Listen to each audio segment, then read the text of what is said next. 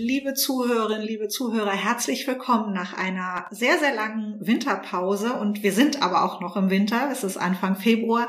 Nehmen wir den Podcast Trafohaus Lehre wieder auf. Und ich freue mich sehr, äh, gleich über ein besonderes und auch besonders wichtiges Thema zu sprechen, nämlich über das Thema, wie man Nachhaltigkeit und Bildung für Nachhaltigkeit in die Lehre noch besser integriert. Und ich freue mich sehr, dieses Gespräch zu führen, gemeinsam mit Annette Krüger von der Universität Leipzig. Hallo, Frau Krüger. Hallo, Frau Bade. Ja, ich will auch gar nicht zu spannend machen, aber wie immer zwei, drei Sätze äh, zum Podcast. Äh, der Podcast Trafohaus Lehre ist eine Podcast-Reihe vom Hochschuldidaktischen Zentrum Sachsen heißt äh, Trafohaus Lehre, weil unser physisches Zuhause ein kleines Trafohaus auf dem Campus Janallee in Leipzig ist. Und wir haben mit diesem Podcast mal angefangen im April 2020, zu Beginn der Pandemie. Dachten, wir machen da vielleicht so ein paar Folgen, bis so die Pandemie dann in ein paar Wochen vorbei ist. Jetzt äh, fast zwei Jahre später machen wir immer noch Podcast-Folgen und es ist leider auch immer noch Pandemie. Aber wir haben ja auch viel äh, zum Thema Lehre in dieser Pandemie gelernt und viele gute Gespräche schon in diesem Podcast gehabt. Und wie gesagt, ich freue mich jetzt sehr, dass wir es äh, mit diesem Thema wieder aufnehmen. Die Podcast-Folgen dauern nie länger als eine halbe Stunde. Das heißt, man kann sich das auch mal so nebenbei anhören auf dem Weg ins Büro oder bei der beim Geschirrspülmaschine ausräumen oder bei dem Spaziergang, den man sich mal gönnt, wenn man den ganzen Tag in Videokonferenzen gelehrt hat oder auch in hybriden Settings.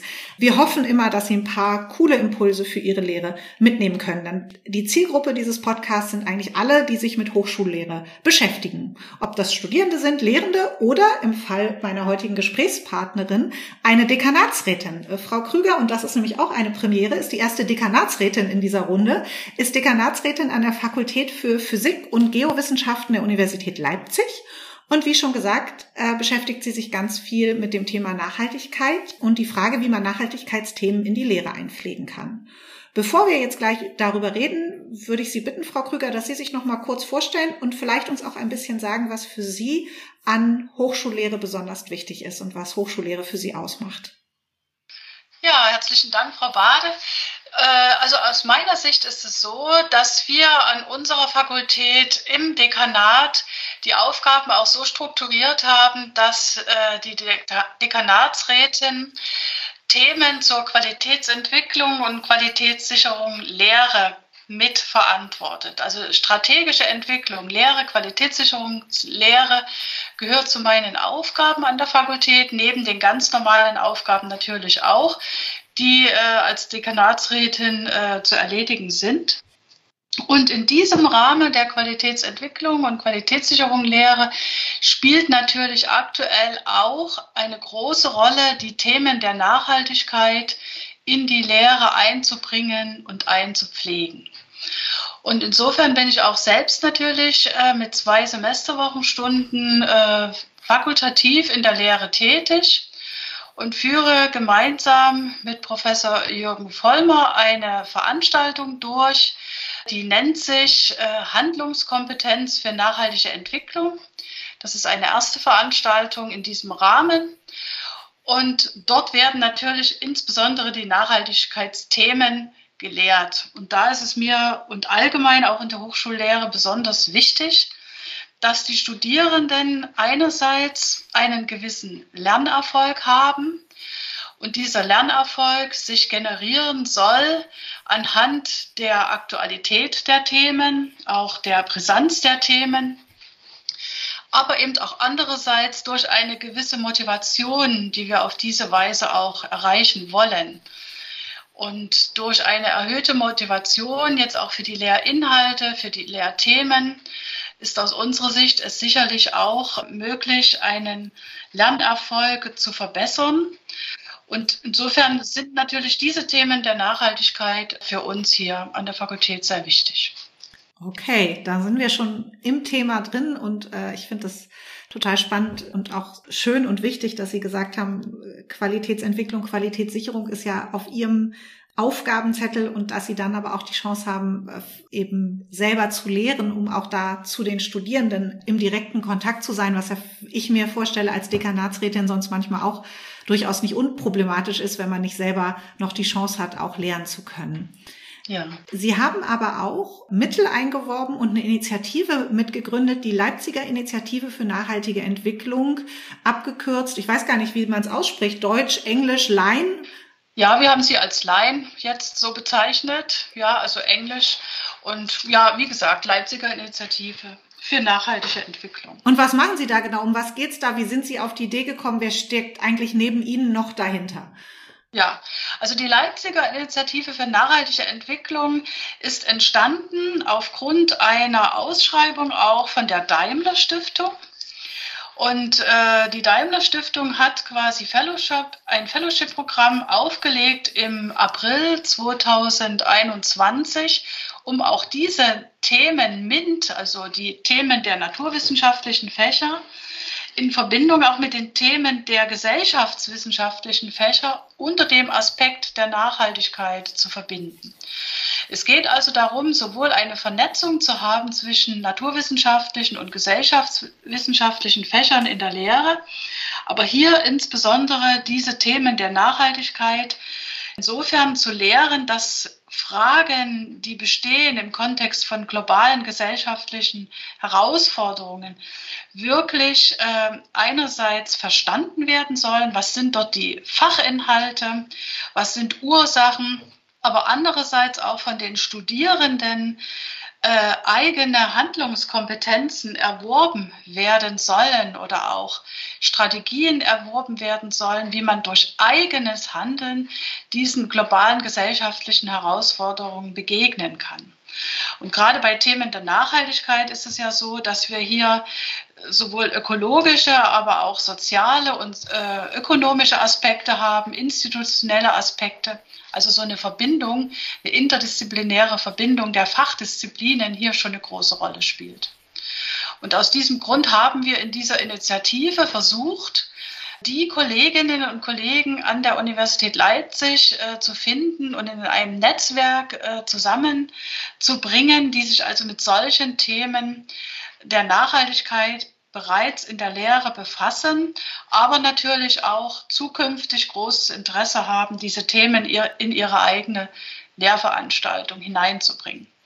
Und so ist dieses Netzwerklein entstanden. Es hat sich dann gezeigt in der Recherche, die wir gemacht haben, dass das doch auch schon ganz umfangreich war. Wir mhm. haben also verschiedene Fakultäten äh, oder Kolleginnen und Kollegen aus verschiedensten Fakultäten, die hier arbeiten. Es ist die wirtschaftswissenschaftliche Fakultät, äh, neben unserer Fakultät natürlich die Fakultät für äh, Chemie und Mineralogie, die Lebenswissenschaften, die Soziologie, äh, die Philosophie und viele andere mehr, die also hier schon arbeiten. Und im Rahmen des Projektes, was wir also hier gefördert bekommen mit einer Laufzeit von einem Jahr, entwickeln wir ein Curriculum. Dieses Curriculum äh, dient dazu, ein Zertifikat zu erwerben für Studierende, ein Zertifikat Handlungskompetenz für nachhaltige Entwicklung. Und dieses Zertifikat ist für die Studierenden äh, so angelegt, dass sie insgesamt 20 Leistungspunkte erwerben in drei Modulen, wobei 10 Leistungspunkte möglichst anerkannt werden sollen als Wahlpflichtfach oder im Wahlbereich der jeweiligen Studiengänge. Und weitere zehn Leistungspunkte, also zwei Module mit jeweils fünf Leistungspunkte, dann fakultativ zusätzlich von den Studierenden erworben werden und mit diesem Zertifikat sie dann auch Chancen haben, in ihrem weiteren Berufsweg oder in ihrem weiteren Lebensweg sich für Themen der Nachhaltigkeit einzusetzen und dies also in den Unternehmen oder Institutionen, wo sie später tätig sind, einzubringen und damit auch arbeiten zu können. Jetzt sind wir schon fast aus der Hochschule wieder raus. Ich würde noch mal uns kurz in die Hochschule zurückholen.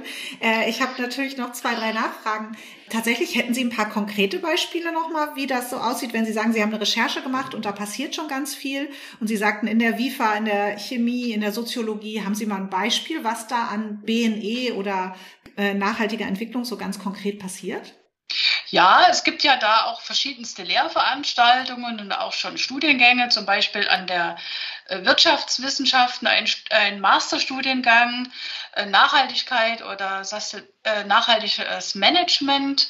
In der Chemie beispielsweise gibt es Lehrveranstaltungen dazu, äh, im Bereich der technischen Chemie insbesondere auch und auch für Verfahren, für nachhaltige Produktentwicklung. Es gibt aber auch schon äh, viele Angebote in den Bildungswissenschaften, aber auch in unserer Fakultät im Bereich äh, zu Themen von Klimawandel von äh, Erwerb von Kompetenzen zu diesen Themen. Also das ist doch sehr umfangreich, mhm. was man dann äh, findet. Und es gibt natürlich auch in der Universität Leipzig oder im Vorfeld gab es das schon, einen Facharbeitskreis BNE, also Bildung für nachhaltige Entwicklung in der Hochschullehre, wo man sich auch in diesem Rahmen unter den Lehrenden schon untereinander austauscht. Genau, der Facharbeitskreis, ähm, mit denen haben wir auch schon einen Podcast gemacht. Auf die Folge werden wir dann nochmal verlinken oder mit zwei Mitgliedern dieses äh, Facharbeitskreises, die da auch eine gewisse Verantwortung tragen, mit Alexandria Krug und Antje Goller haben wir genau. schon gesprochen.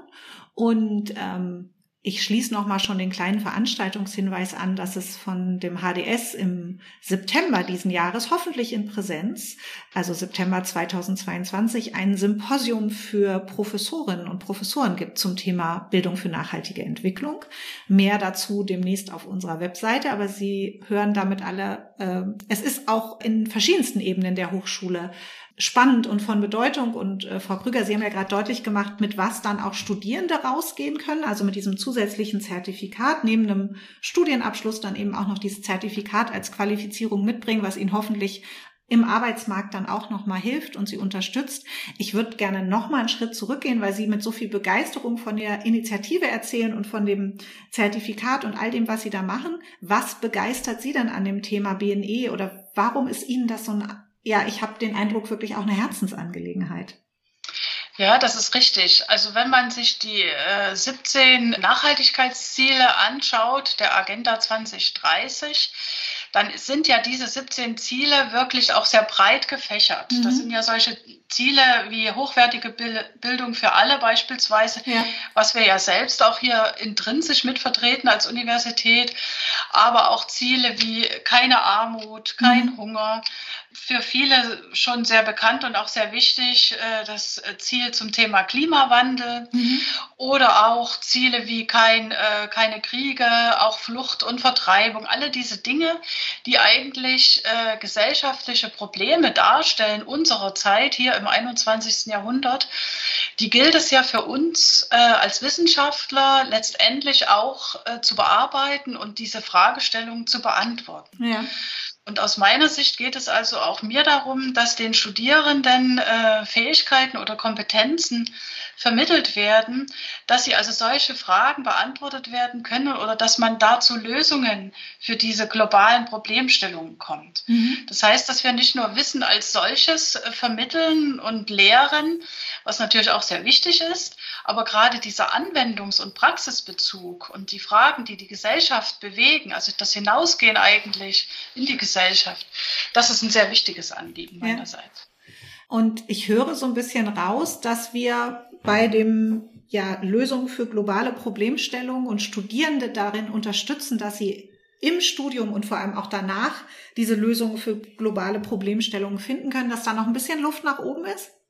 Ja, das ist so. Also man ist da auch wirklich noch relativ am Anfang. Es gibt einen regen Austausch, sowohl jetzt hier in dem schon benannten Facharbeitskreis, aber auch dann bundesweit äh, im, im Austausch für die Kolleginnen und Kollegen, die sich also mit solchen Themen in der Lehre befassen, welche Lehrformate mhm. man dann eigentlich anwenden kann oder nutzen kann, um also das auch zu vermitteln. Und das sind also wirklich immer interdisziplinäre Ansätze, äh, die man da verfolgen muss. Wenn ich jetzt mal ein Beispiel auch aus der Physik sagen darf. Gerne. Wenn es also darum geht, zum Thema Energie oder energieregenerative Systeme, dann genügt es eben einfach nicht, äh, nur zu wissen, wie ein bestimmter Energieträger funktioniert oder wie eine, um es mal runterzubrechen, eine Windkraftanlage funktioniert und welche physikalischen Gesetze da dahinter stehen, sondern äh, das ist, wenn man es später anwenden möchte, sehr viel weiter zu fassen. Da sind dann solche Themen dabei, wie man eben auch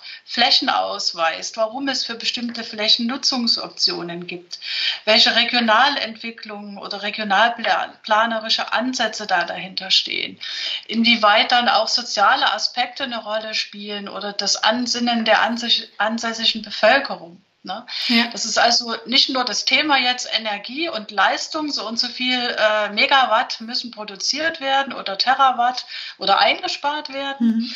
äh, hinsichtlich der energiepolitischen Ziele, sondern es geht also um sehr viel mehr Aspekte, die also am Ende dazu führen können, dass wir diese energiepolitischen Ziele auch erreichen können. Ja, und aus dem Grund ist ein solcher Verbund sehr wichtig, weil ja dann doch die verschiedenen Wissenschaftsdisziplinen, die da alle mitarbeiten, äh, sich einbringen und ihre Themen und ihre Beiträge dort leisten. Und wenn ich das noch ergänzen darf, habe ich den Eindruck, es wird auch nochmal deutlich, wie wichtig dann eben Wissenschaftskommunikation auch wiederum ist. Ne? Also das, was Wissenschaftler tun, was sie erforschen, was sie lehren, aber auch wieder aus der Universität und aus den Hochschulen herauszutragen und gut zu kommunizieren. Das haben Sie, finde ich, gerade fantastisch gemacht. Das war ein ganz tolles Beispiel. Auch wie, wie eng das alles miteinander vernetzt ist, aber wie wichtig es auch ist, über die Wissenschaft gut zu kommunizieren. Genau so ist es. Und äh, jetzt würde ich gerne noch mal kurz zu den Studierenden zurückkehren. Wie nehmen Ihre Studierenden jetzt gerade in der Physik vielleicht, da sind Sie ja am nächsten dran, das dann auf, dass es dieses Zertifikat gibt und dass Sie als äh, Lehrende gemeinsam mit äh, dem Kollegen, Sie sagten seinen Namen erst schon Professor Vollmer, aber auch anderen Kollegen, äh, das Thema ähm, BNE so in die Lehre reintragen oder auch dieses Zertifikat entwickelt haben. Was sagen denn eigentlich die Studis? Ja, also die Studierenden sind natürlich sehr interessiert äh, an solchen Modulen. Das war im Vorfeld auch schon so, als bevor wir überhaupt diese Initiative gestartet haben weil das ist natürlich intrinsisch auch in dieser Generation der Studierenden verankert. Ne? Da gibt es ja sehr viele, die also auch in den entsprechenden Bewegungen unterwegs sind, ähm, also auch zum Thema Klimawandel und anderen Themen. Also von den Studierenden an unserer Fakultät zunächst intrinsisches Interesse sind ja nicht nur die Physiker, sind auch die Geografen, die mhm. Geowissenschaftler, aber auch natürlich die Metrologen und insbesondere die Lehramtsstudiengänge. Okay. Und ja, und unser erstes, wir haben ja dieses äh, Modul sozusagen im Pilotverfahren in diesem Semester erstmals aufgelegt als mhm. Ringvorlesung mit den verschiedensten Themen aus den verschiedensten Fachbereichen. Und im Sommersemester kommt dann das Vertiefungsmodul, was frei wählbar ist, bis hin zu dem Praxismodul dann im dritten Semester, wo wir also in Form eines sogenannten Reallabors eigene Themen auch wirklich bearbeiten wollen. Ja. Und die Studierenden sind natürlich sehr interessiert, aber es ist auch so, dass wir jetzt zu Beginn äh, am Anfang stehen und natürlich auch noch Erfahrungen sammeln. Und das wollen wir auch einholen jetzt am Ende des Semesters von den Studierenden, nochmal mehr Rückblick und auch mehr Feedback einzuholen, äh, wie auch die Themen gesehen werden. Wir haben ja ein breites Portfolio auch in der Ringvorlesung in diesem Semester angeboten und warten da eigentlich noch jetzt auf die Ergebnisse des Feedbacks, was wir jetzt am Ende des Semesters einholen werden. So schließt sich der Kreis zu Ihrem ja auch sehr wichtigen Thema Qualitätsentwicklung und Qualitätssicherung. Und das ist natürlich ja auch wichtig bei allem, was man zum Thema BNE macht, dass man auch da schaut, äh, wo, wo sind wir da qualitativ, wie sind wir da aufgehoben, äh, erreichen wir das wirklich, erreichen wir unsere Ziele. Danke für den Bogen, den Sie da gerade nochmal geschlagen haben. Ja, danke. Äh, wir sind schon ziemlich am Abschluss äh, unserer heutigen Podcast-Folge. So schnell vergeht da nämlich die Zeit. Ähm, ich habe aber noch eine Frage, bevor ich zu meiner letzten Frage kommen möchte. Wie ist es denn so Fakultätsleitung, Hochschulleitung oder dann auch hochschulübergreifend Kolleginnen und Kollegen mitzunehmen? Sind Sie da auch schon dran oder ist das eher was, wo Sie sagen, das ist dann für 2023, 2024 Thema oder rennt man Ihnen eigentlich die Türen ein und sagt hier, wir wollen aber hochschulweit was machen oder sogar in Hochschulverbündende zu dem Thema aktiv werden? Ja, also das Thema ist wirklich, äh, es stößt auf äh, wirklich sehr reges Interesse. Und wir haben sehr viele Anfragen, allein jetzt hier von diesem Projekt Laien herausgehend. Mhm. Und äh, sind also in der letzt, also in dem letzten Semester, können wir sagen, zwei weitere Module als Initiative in der Entwicklung entstanden. Mhm. Das, also es gibt über diese über dieses Projekt leihen und dann die entsprechenden Informationen, die dadurch auch entstehen, wirklich anfragen an uns, sowohl an unserer Hochschule, aber auch äh, bundesweit oder im Rahmen auch des Fellowships der anderen Fellowship-Teilnehmer in dem Projekt wo wir von der Daimler Stiftung gefördert werden, auch Anfragen und Zusammenarbeit dazu. Es geht also insbesondere darum, wie kann ich auch nicht nur für spezielle Module oder spezielle Veranstaltungen zum Thema Nachhaltigkeit, sondern wie kann ich überhaupt in meiner Lehre, die all diese Themen ja sowieso intrinsisch umfassen, diese Inhalte generell mit einbringen. Okay. Ja, und das, denke ich, wäre auch das Arbeitsfeld so für die nächsten Monate, dass man dort Kompetenzen auch beschreibt und Inhalte beschreibt, um das also generell auch vertieft in die einzelnen Lehrveranstaltungen mit einzubeziehen. Ich freue mich auf jeden Fall schon zu hören, wie es mit dem Line-Projekt und äh, dem Zertifikat äh, weitergeht. Ich finde da, es hört sich nach vielen tollen nächsten Schritten an und das so vernetzt und interdisziplinär zu tun, ist ja auch immer eine große Freude und macht ja den Horizont auch für uns, die wir dann in solchen Projekten arbeiten, nochmal auf und weiter. Und das ist ja auch eine wunderbare Bereicherung. Ich komme zu meiner letzten Frage, die uns sozusagen aus dem Thema Nachhaltigkeitsthemen und wie man sie in die Lehre einpflegen kann, wieder ein bisschen rausführt, nämlich die Abschlussfrage, die dann immer eine Frage ist, die alle im Podcast über eine gewisse Zeit lang als letzte Frage bekommen. Und die ist, was wird eine vielleicht kleine oder große Veränderung Ihrer Meinung nach sein in der Hochschullehre, die uns nach den Pandemiesemestern noch lange begleiten wird? Ja, also aus meiner Sicht wird das insbesondere wirklich die äh, digitale Methodik sein, die man jetzt aus der Pandemiesituation heraus nutzen musste mit Beginn der Pandemiesituation aber äh, solche hybride Lehrveranstaltungen, die doch bestimmte Möglichkeiten ergeben, die werden aus meiner Sicht auf jeden Fall am Ende der Pandemie bleiben. Also gerade in unserem Bereich der Physik, bestimmte Versuche mhm. der Experimentalphysik oder Simulationen oder auch andere Verfahren jetzt in der Geografie beispielsweise zu visualisieren äh, mit Methoden äh, der Augmented Reality und anderem mehr. Also das bietet doch auch Möglichkeiten, die sicherlich beibehalten werden. Da bin ich mir ganz sicher.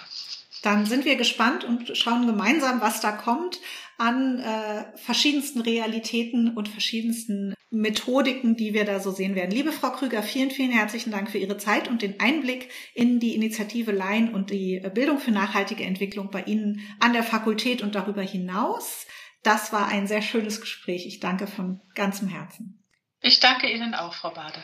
Und äh, den Podcast, die, die es jetzt gehört haben, haben ihn schon gefunden. Falls Sie ihn Kollegen schicken wollen, den, die Links zu den Folgen finden Sie auf der Webseite des HDS. Und wenn es Vorschläge gibt zu Themen, Tipps oder auch Gästen, die wir mal einladen sollen, scheuen Sie sich nicht, uns eine E-Mail zu schicken. Wir freuen uns darüber. Vielen, vielen Dank fürs Zuhören und bis zum nächsten Mal.